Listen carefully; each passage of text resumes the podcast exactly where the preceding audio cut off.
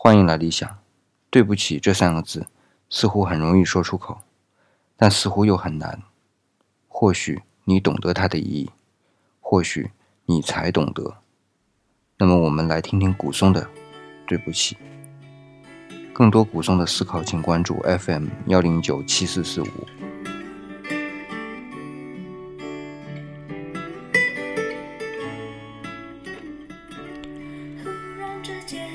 这几天心情格外的复杂。就在四天前，和一位四年没有联系的朋友重新取得了联系。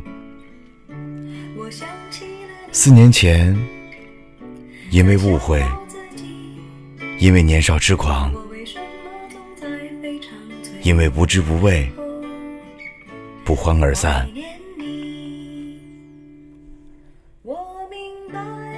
年轻的时候，我们都不需要太多的解释，很少去说对不起。回望来路，四年，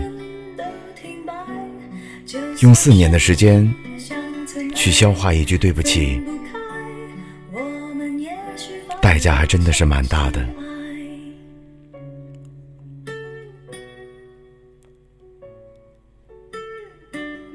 曾经对“对不起”这句话特别的不屑，也会说：“懂我的人我不用解释，不懂我的人解释也没有用。”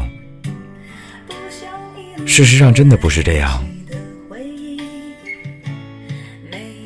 只是我们那个时候还太年轻。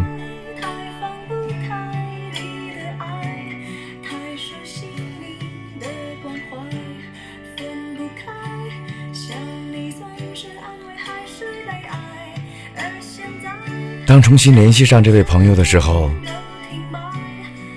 惊讶，这是第一反应；其次竟是一种莫名的感动。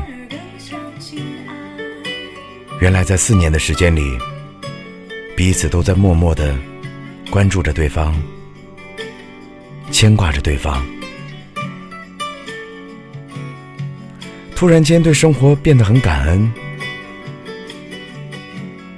当然也会自惭形秽。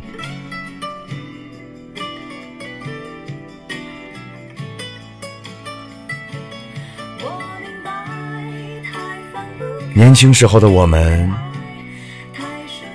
说了太多的不，却不会说对不起；说了太多的感动，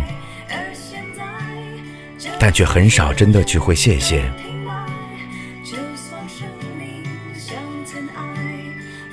勇敢的去对身边的人说：“对不起，我爱你。”真的也是一种勇气和成熟的标志。